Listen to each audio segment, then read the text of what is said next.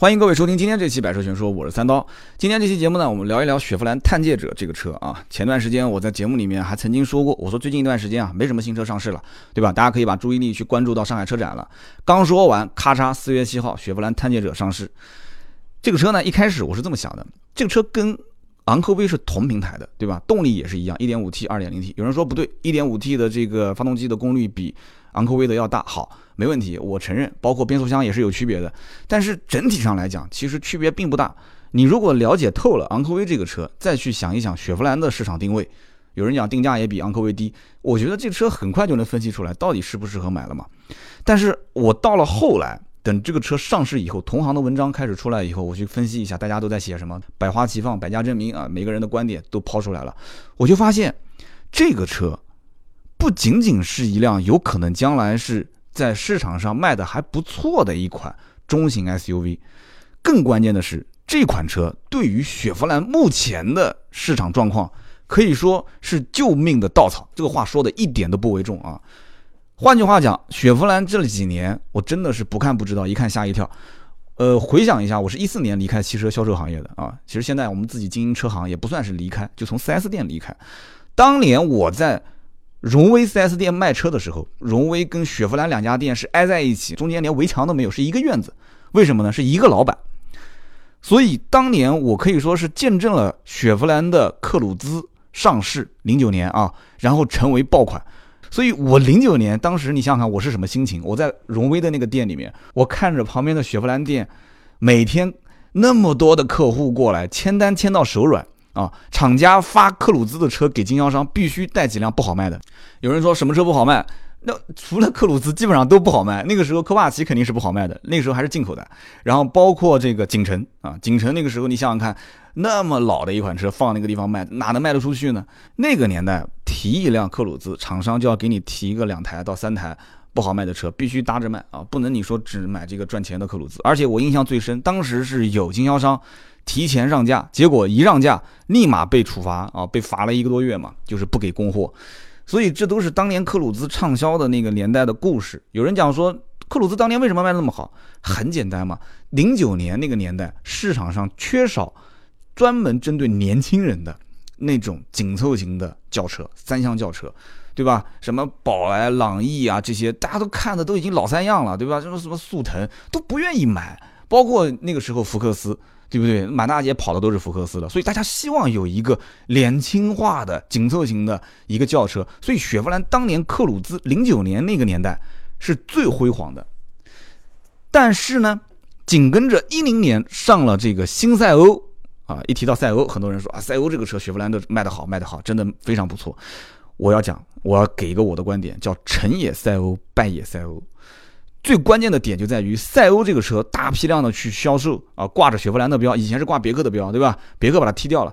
前提其实别克踢掉赛欧这款车型，我当时估计啊，高层领导也是认为别克以后的定位是往上走的。你看现在连凯越都停产了，是吧？是往上走的，十万往下的车咱就不玩了。甚至于我个人感觉，别克以后可能最后的定位是要往 BBA 这个层面上去靠。甚至将来会出现一款可能像辉昂这样的车，对吧？以前并不是说没有嘛，林荫大道，对吧？那车定位差不多，也就跟辉昂现在定价也差不多嘛。所以别克是有这样的野心的。你看看现在的 G L 八就能看出来，整个换代之后的 G L 八的产品力啊，再加上 G L 八出了一个定制版的艾文利，艾文利那个版本你知道啊，定价不便宜，但是你到市场上去问，没有优惠还要加价啊。所以在这个前提条件下，很多人就会知道一件事情了：雪佛兰跟别克其实在最早期啊高层定位的时候，就是把雪佛兰定位成一个没有像别克那么高的这个这个层级的一个品牌，它主打的可能是一些更年轻化的消费者啊，整个的市场的这个价位啊各方面都会定的偏低一些。虽然说有很多车都是同平台的，比方说科沃兹跟英朗，科鲁兹跟威朗。创酷跟昂克拉、迈锐宝 XL 跟君越，包括今天我们马上要聊的这个探界者跟昂科威，但是整体定价呢就会低很多。很多人之前都在猜嘛，说这个车怎么定价格，对吧？有人就分析，你看啊，创酷九万多到十六万多，昂克拉定价两个车同平台的就比它高，将近每一款都要高出将近四万。昂克拉十三万九千九到十八万九千九啊。那么有人说终端优惠幅度不一样，对啊，创酷优惠可能是少一点，因为它定价低嘛。啊，大概我了解的情况，全国应该在一万五左右。那昂克拉呢？昂克拉优惠大概在三万，为什么？我觉得啊，首先就是这个品牌对于别克整个的用户人群来讲的话，我觉得这个品牌不应该出这种小型的 SUV，真的是这样的。大多数的买别克的人，其实对于别克的整体印象还是以前的什么车啊？别克的可能是凯越，最起码是凯越往上走啊，凯越、英朗往上，君威、君越，大多数是这样的一部分人群。你这个昂克拉一个小的 SUV，我觉得能卖得好，那真的是很奇怪了。所以这个车销量很一般，三千多台一个月。那么创酷就更可怜了，雪佛兰的品牌本身没什么名气，然后这个像个十字架一样，也有人讲像女性专用的那个啥，所以很多人对这个品牌也有一些怨言。在这个基础上，优惠一万五，销量还是没有昂克拉的一半多，也就一个月一千多台。克鲁兹、威朗同平台，但是克鲁兹整体定价也就是十来万的车，还不含优惠，优惠幅度非常大，对吧？威朗十三万多，十九万多。迈锐宝 XL 跟君越同平台，但是迈锐宝 XL 卖多少钱？十七万多。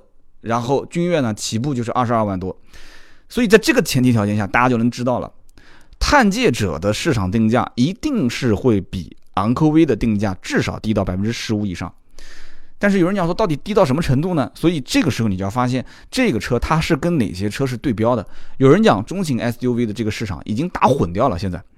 就搞不懂到底是怎么打了，往上走已经是跟那些什么七座的汉兰达、锐界开始在打，包括那些什么走什么奢华五座的那些什么冠道啊，这些都开始打起来了。往下走，底下也有很多车，包括什么紧凑级的 CRV、RAV4 啊这些车型。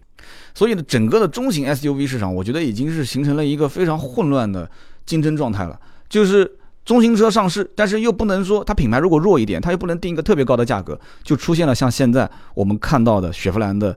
这个探界者的定价，以此类推，我再给大家去讲一个车型，后面肯定有人会去对比这两款车啊，就是起亚的 KX 七，起亚 KX 七的定价和这一款雪佛兰探界者定价非常非常相似啊，而且这两个品牌其实你仔细想一想也很相似，也是一个不温不火的品牌，就这几年也是竞争特别乏力的一个品牌，雪佛兰这两年应该讲日子肯定是非常非常不好过的。啊，从一零年往后走，特别是今年一六年，一六年的日子是最难过的。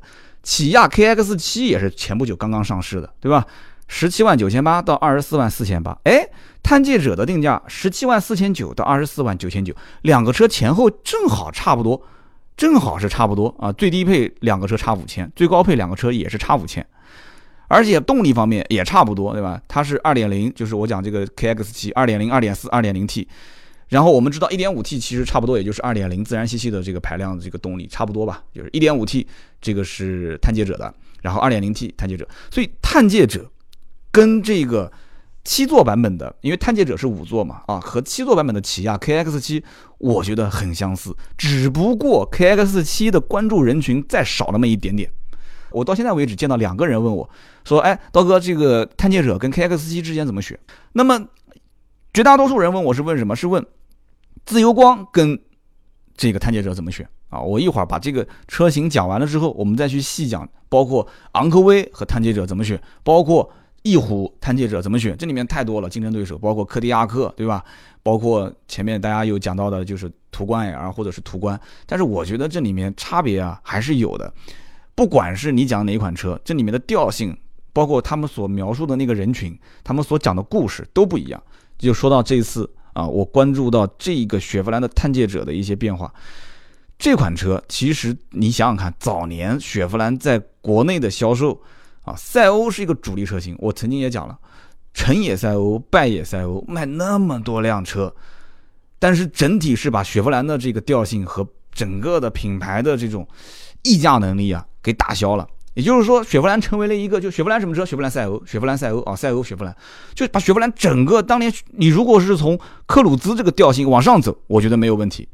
第一个最大的，我觉得罪魁祸首就应该是赛欧这款车，是把整个雪佛兰的调性拉低了。其次就是当年零七年入中国的这个老态龙钟的科帕奇。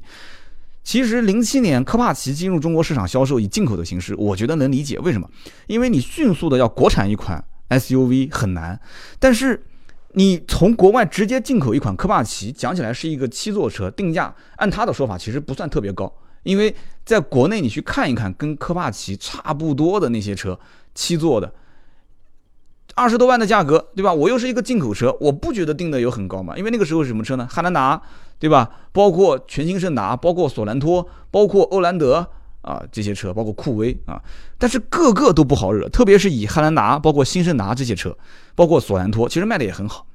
所以在这个情况下，一个雪佛兰的科帕奇能卖成什么样子？我当时整个展厅里面，我印象中那个时候零九一零年我还在 4S 店。科帕奇是没有什么销售愿意去打理的这个车，包括客户有人问说，哎，你们家科帕奇怎么卖的？基本上销售员的兴趣也不是特别大，成交率比较低，真的是这样子的。在这个前提条件下，我觉得科帕奇当时是不应该进入到这个市场。你要不就不要有 SUV 啊，你要如果有，你干脆就针对中国市场好好的开发一款 SUV 啊。在这个前提条件下，这是一个啊，科帕奇当时我觉得是拖后腿了。还有一个是什么车？就是景程。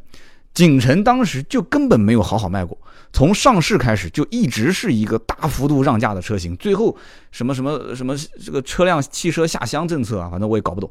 最后一批车我记得好像是被淘宝还是天猫给攞走了啊，挪走以后，那是相当便宜的价格给卖掉了。你想想看，这是非常大的一个，我觉得是拉低了雪佛兰的品牌影响力的一个举措。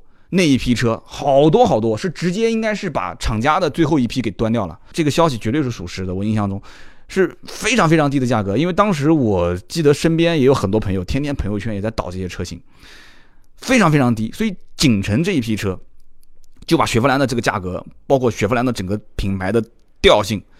其实给打的是七零八落的，包我前面刚刚讲的科帕奇也是。科帕奇虽然说一二年、一一年前后开始国产，定价还是那么高。你当时国产的时候，如果像现在的探界者一样，你定个十七万多起步，我的个天了，那你就劲爆了。那个年代，你那个年代如果说十七万多，你哪怕就是一个科帕奇啊，内饰可能稍微老一些，技术也平台各方面都老一些，对吧？我觉得没问题，你十七万多还是便宜啊！你跟同价位的、同级别的，你看看汉兰达，看看胜达，看看索兰托，看看欧欧蓝德，看看酷威，哎，我觉得性价比还是很高啊。结果呢，还是按照二十多万的价格定，即使终端优惠优惠那么多，即使这个车卖不出去，仍然是定个这样的价格，定个这样的调性，意义不大啊。甚至后面还改了几次款。你想想看，到了二零一四年，别克的昂科威上市了，还是不知悔改啊。到了二零一七年，今年才上了这一款探界者，我是觉得已经是晚了好几年了，真的是这样子的，我有点惋惜。所以我为什么说二零一六年的时候是雪佛兰一定日子非常不好过的时候呢？二零一六年的赛欧啊，我刚刚讲了，成也赛欧，败也赛欧，结果赛欧这个车本身就是把雪佛兰的调性，整个品牌就开始往下拉，拉的很低很低，low 的是一塌糊涂。在这个前提条件下，去年赛欧的整个市场还萎缩了将近。一半，所以这个前提条件下，雪佛兰没办法了，对不对？二零一六年给了一个什么政策？什么二零二零政策？什么意思呢？二零二零年推出不低于二十款车，而且其中百分之三十都是 SUV 啊，就是告诉你，我们雪佛兰后面我们要来了啊，我们要有好多车，别急啊，你们别急着下手。你觉得消费者会不急着下手吗？不可能的，该下手还是下手。而且现在整个的中型 SUV 的这个市场已经是一片红海了。讲起来，这个车的定价并不高啊，十七万多。那就有人讲说，紧凑型可以去打 CRV 啊、RAV4 啊，包括这个奇骏。那么在网上也可以去跟中型 SUV 去拼一拼。很多人经常会问我的那些车，对吧？什么自由光啊啊，包括我前面提到的那个 KX 七啊，刚上市的，包括还有一些七座的 SUV。但是前提条件是什么？前提条件是这个车，我觉得啊。不用把它想的有那么神话，它不可能是去跟那些什么七座的汉兰达跟锐界单挑，挑不过的。它本身是一个五座车，五座车定个这么低的价格，无非就是什么？我始终觉得别克家族里面，昂克拉跟昂科威之间是断档的。大家有没有发现？对吧？昂克拉其实雪佛兰也可以看到一个车叫什么？叫创酷，创酷。昂克拉两个同平台，定价也差不多。然后昂科威在这个级别当中是断档的，我觉得就差那么一个中型 SUV。昂科威算应该算中大型 SUV 啊，所以说一个小型的 SUV 和一个中大型 SUV 中间是缺一个档，我觉得正好这个探界者给它顶上了啊，给它顶上了。它跟昂科威之间并没有太多的直接的冲突。别克现在想干什么事情？别克就是把整个品牌调性往上升。啊，我节目前面也刚刚在提到过这个事情，往上升，以前的那些什么五六万、七八万的车全部砍掉，对吧？别克的凯越也停产了，现在家里面的车子最便宜的应该也就是是英朗了吧，对吧？都停产了。往后走，你看看别克现在 G R 八，G R 八出了个艾文利，艾文利的定价多高啊？还是个定制啊，各方面还要加价。在这个前提条件下，别克以后一定是会往上面去探的，百分之百的。最后像什么林荫大道再给你改个名字过来，当年林荫大道基本上不就跟 B B A 的车差不多了，对不对？出一款类似像辉昂这样的车，把调性标得高高的，但是雪佛兰也不能把调性定的那么低呀。对吧？整个发布会的现场啊，联合的那个 Discover 啊，探索频道，请了几个这个记者过来，就是那个探索频道野外生存的记者，就是讲各种探探险，各种就是未知的世界的边缘啊，各方面。其实说白了什么意思？我的理解啊，我的理解就是，什么人对世界有好奇心啊？对不对？老年人是对世界没有好奇心了，老年人永远是活在自己的经验里面。年轻人嘛，对不对？就年轻人，就是那一部分。啊，有我刚刚想讲愣头青的啊，就包括我这种愣头青，就是内心永远是怀着一颗好奇的心。就这部分年轻人，雪佛兰定位年轻人，其实早年在零九年就是这个克鲁兹上市的时候，未来为我而来，就那一波广告打的不是挺好的吗？对吧？我当年我不说嘛，我在荣威的时候，我看着雪佛兰店里面天天那么多客户，虽然来十个九个是买克鲁兹的，但是我还是很羡慕啊。这结果呢？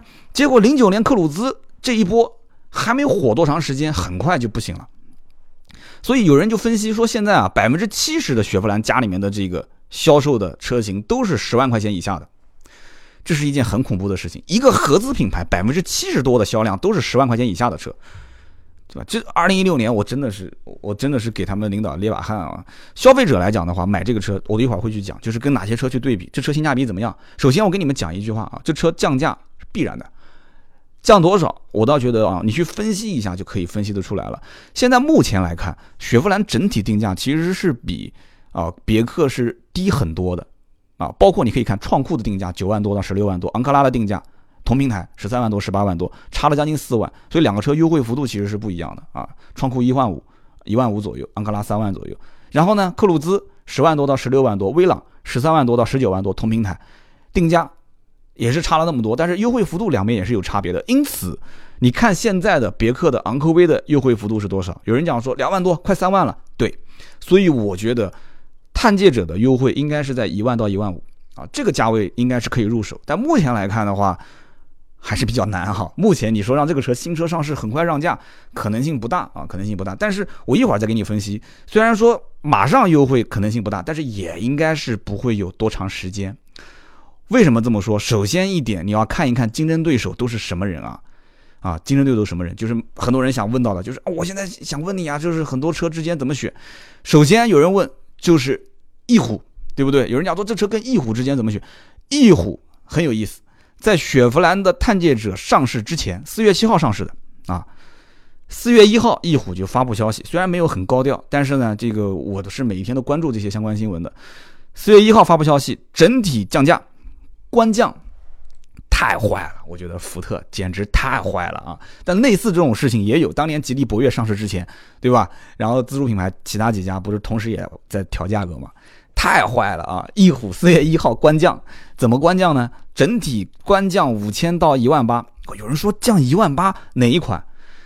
哎，我觉得是雪佛兰最不愿意听到的那一款，就是翼虎家族里面卖的最好的那一款啊，就是那一款叫做博弈型，二十一万七千八。降多少钱呢？降了一万八，降到了十九万九千八。还没完，这款车还加了一个智能多媒体导航。我就在想啊，这福特也是挺搞笑的。以前是叫什么？以前叫博弈，现在叫什么？现在叫虎跃。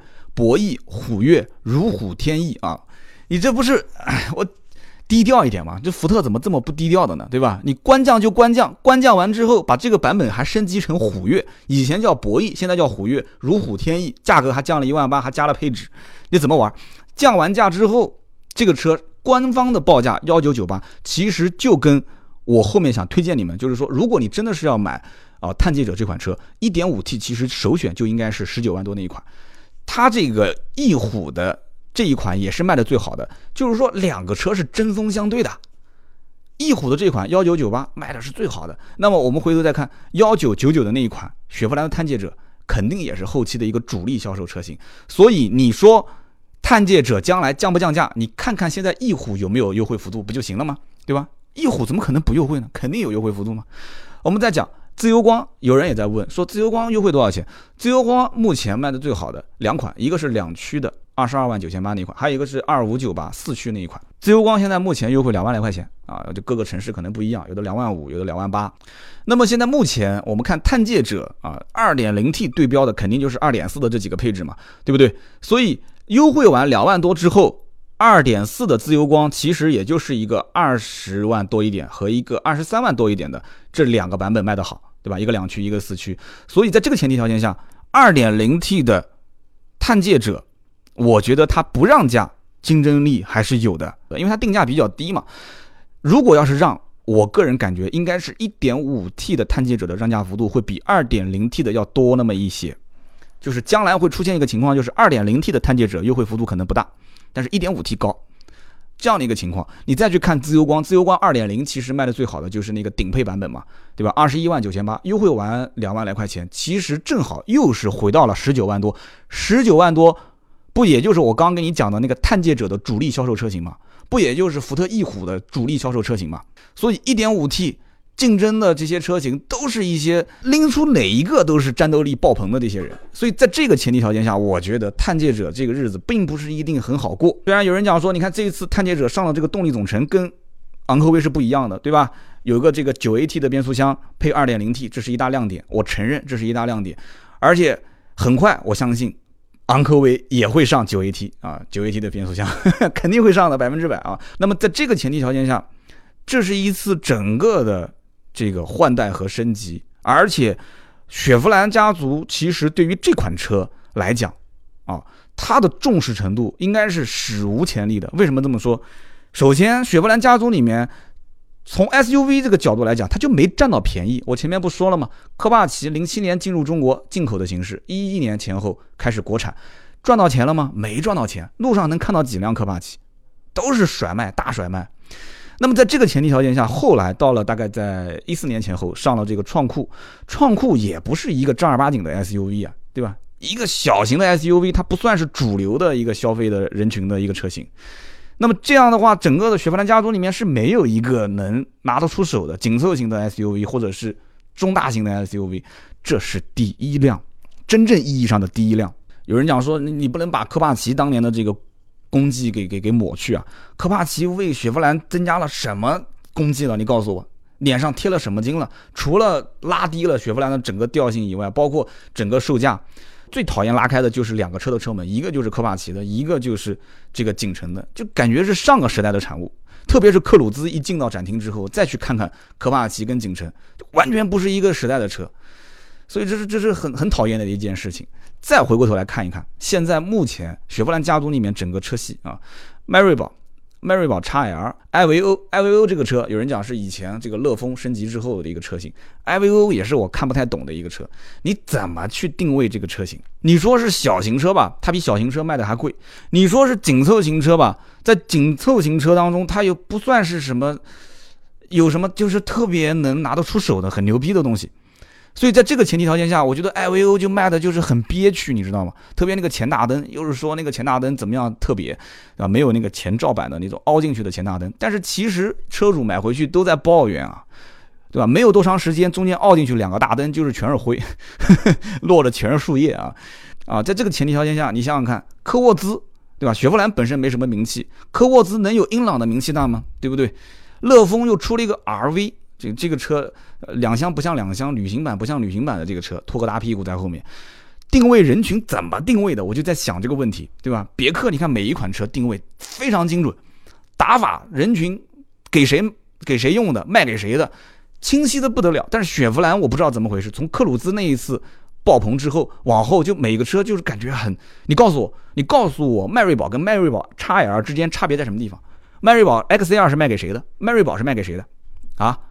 卖给谁的？艾维欧，艾维欧是卖给谁的？乐风 RV 是卖给谁的？这些车有什么明显的客户之间的区分吗？对吧？买艾维欧的跟买乐风 RV 的，啊，迈锐宝的跟迈锐宝 XL 的，有人讲说它肯定不一样嘛？XL 应该是君越这个级别。对，我知道是一个平台的，但是你真正到了这个 4S 店，到这个展厅，你看到雪佛兰这个标，然后你看到这两款车，你你去问销售员的时候，你你可能还需要从头去了解。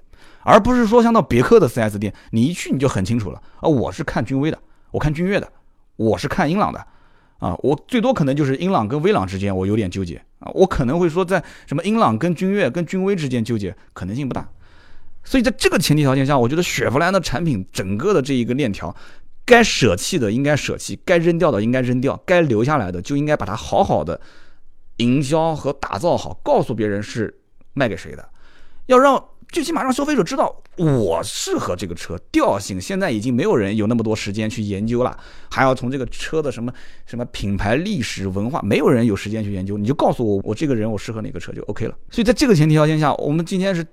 等于是倒叙了，反过头来讲了，回过头来再看看现在的探界者，探界者应该讲就是一六年雪佛兰整个品牌啊，整个品牌开始疲软，啊，日子非常不好过的前提条件下，后来厂家到年底宣布二零二零计划啊，将来出二十多款车啊，百分之三十都是 SUV，打头阵的第一辆就是探界者，而这个探界者呢，其实它是一个全球车型啊，这个工厂在武汉，除了武汉这个工厂。通用还有一个叫金山工厂，这两家都是按照国际化的标准建造的啊，几乎这个整个的生产线的自动化程度是百分之百啊。你可以去看网上有很多的一些宣传，这个我就不细说了，说多了说像是广告啊。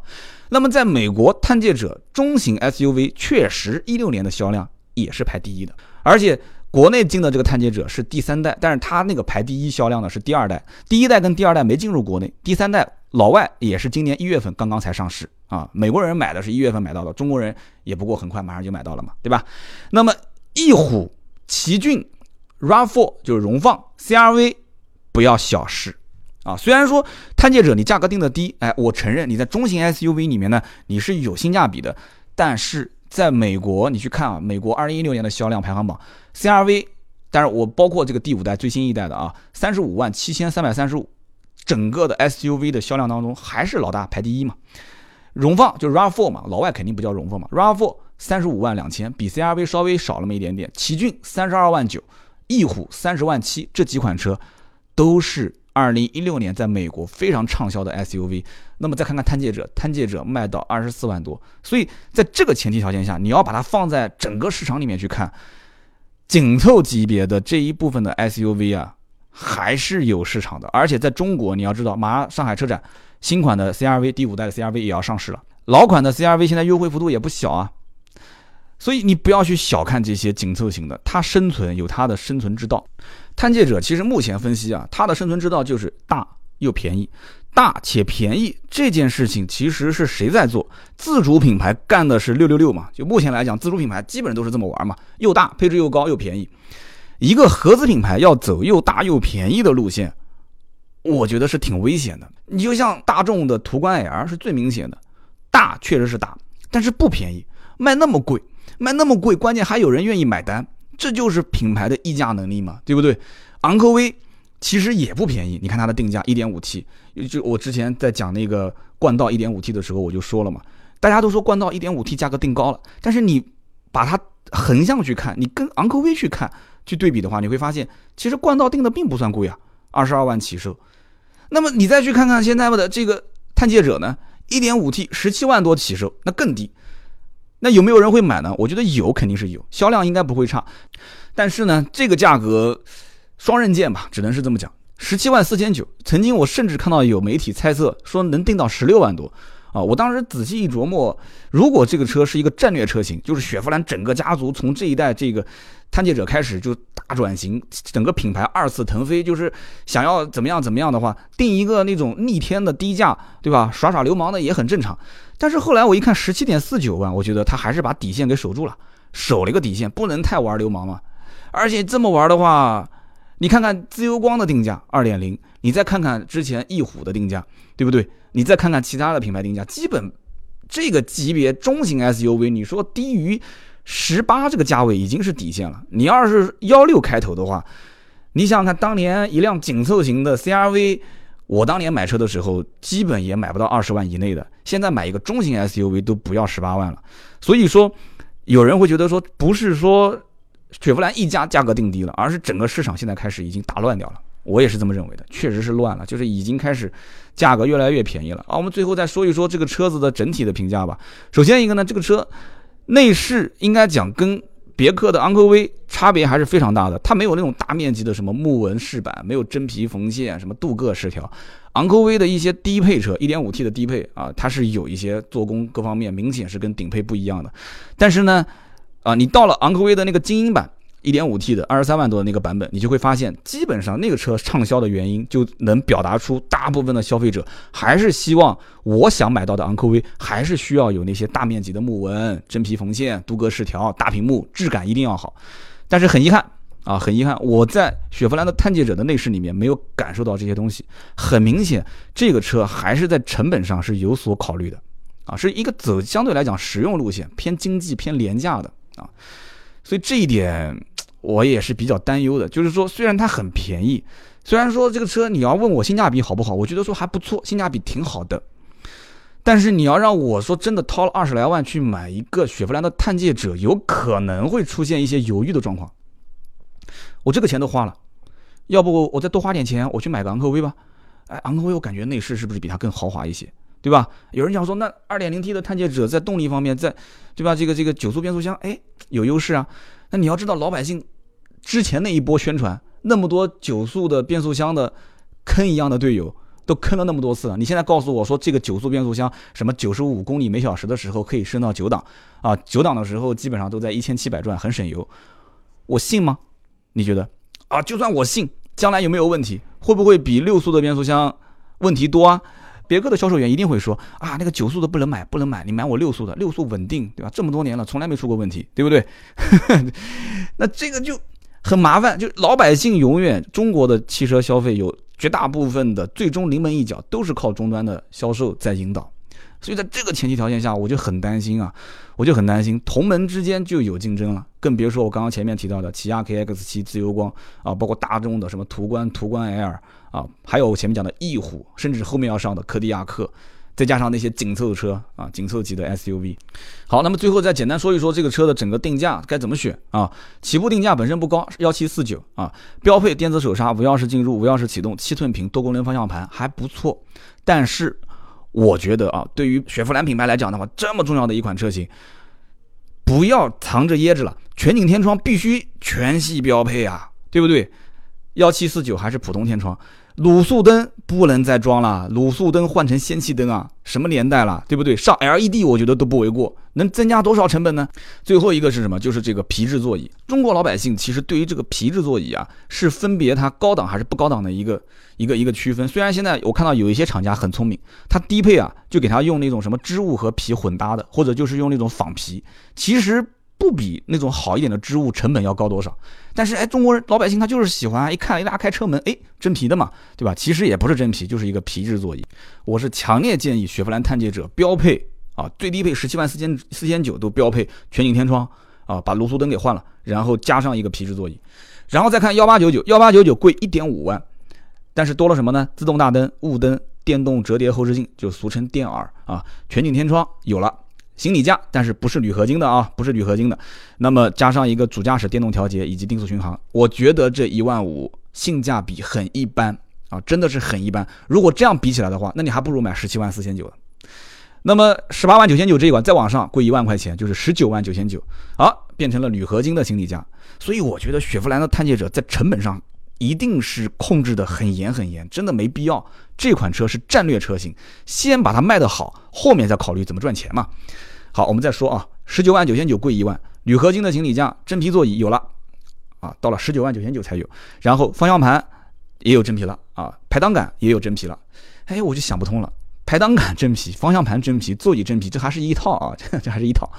前排电加热，十二伏电源，倒车影像。双吸恒温空调，手机可以接这个 CarPlay 啊，然后八寸显示屏，前面都是七寸的，到了十九万这个是八寸的，然后主驾驶的仪表盘上面有一个四点二寸的彩色的显示屏，普通版本是三点五寸的单色显示屏，别克就喜欢玩这个东西，大众好像也喜欢这么玩，我是觉得啊，这个四点二寸彩屏，你直接给它标配不就行了吗？这个是很出彩的，我觉得这个东西啊，真的一个车畅不畅销、爆不爆款，仪表盘上面的这个什么彩色不彩色，什么全液晶不全液晶，这个现在很多老百姓就关注，就是时下流行的一个点啊。然后十九万多还有安吉星，还有车内 WiFi，这款肯定卖得好，不用说的。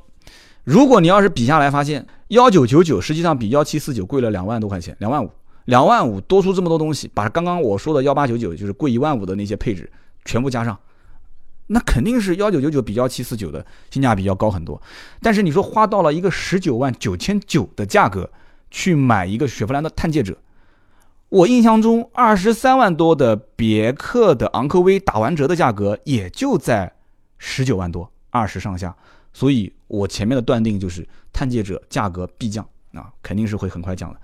那么再往上看，二十一万九千九，贵两万，贵两万。好，这是一点五 T 的四驱版本，四驱版本多了什么呢？啊，比前面那个配置多了一个陡坡缓降，大灯终于换成了 LED。但是我觉得，一点五 T 为了一个四驱，为了一个什么 LED 大灯，一个陡坡缓降多两万，意义不大。二十一点九九，你再加一万块钱，直接就上二点零 T 低配了。对不对？而且二点零 T 的低配比它贵这一万块钱，并不是说比它配置上要低呀。有人讲说，哎，我二点零 T 是不是比一点五 T 顶配的配置低？不比它低啊。首先，六 AT 变成九 AT 了，对吧？大家都知道吗？一点五 T 变成二点零 T 的，这都不用说了，这是最核心的两点。就光这两点，我就值得值一万块钱。其次，轮毂变成十八寸轮毂了。啊，而且后面有一个双出排气，1.5T 是没有双出排气的啊，排气是藏在里面的，这是最明显的。你以后跟车跟一个探界者，后面有两个铝合金的大的排气，这就是 2.0T 的，藏在里面就是 1.5T 的，啊，但是呢，唯一就是少了一个什么，少了一个 LED 大灯，没关系嘛，少个 LED 大灯回去改呗，对吧？你改一下不就行了吗？所以我个人判断，1.5T 的顶配四驱不好卖，那么 2.0T 再往上走呢，就是24.99万的顶配。顶配的话，比刚刚说的二十二万九千九的次顶配差两万块钱，多了什么东西呢？LED 大灯有了，真皮变成打孔的了，主驾驶电动变成十项调节了啊，然后而且主驾驶还带了这个通风啊，通风座椅，氛围灯也有了，感应雨刮也有了，这些都不关键，关键是什么？加了一系列的主动安全系统，比方说什么盲区报警啊。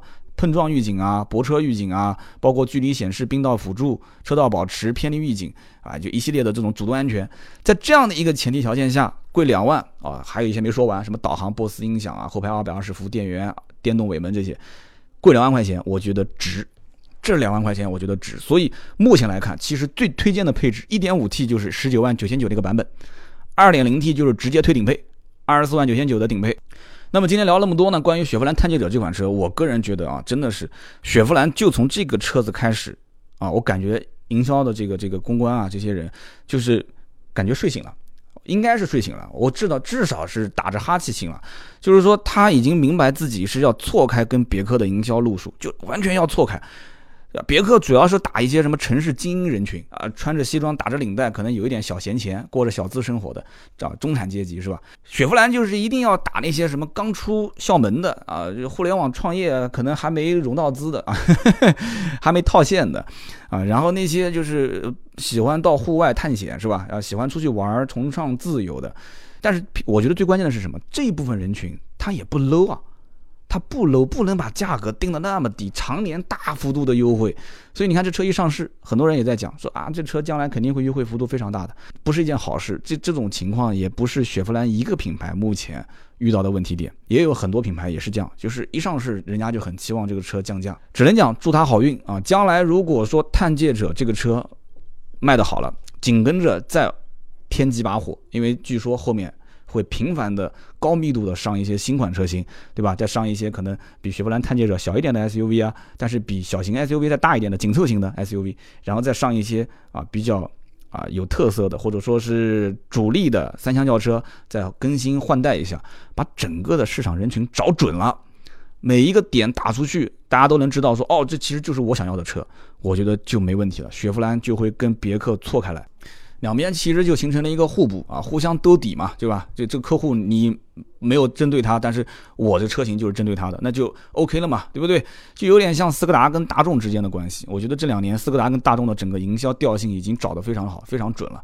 好的，今天这期节目呢，我们就聊那么多啊，说到了关于雪佛兰这个品牌，也讲到了探界者这款新车，希望大家喜欢。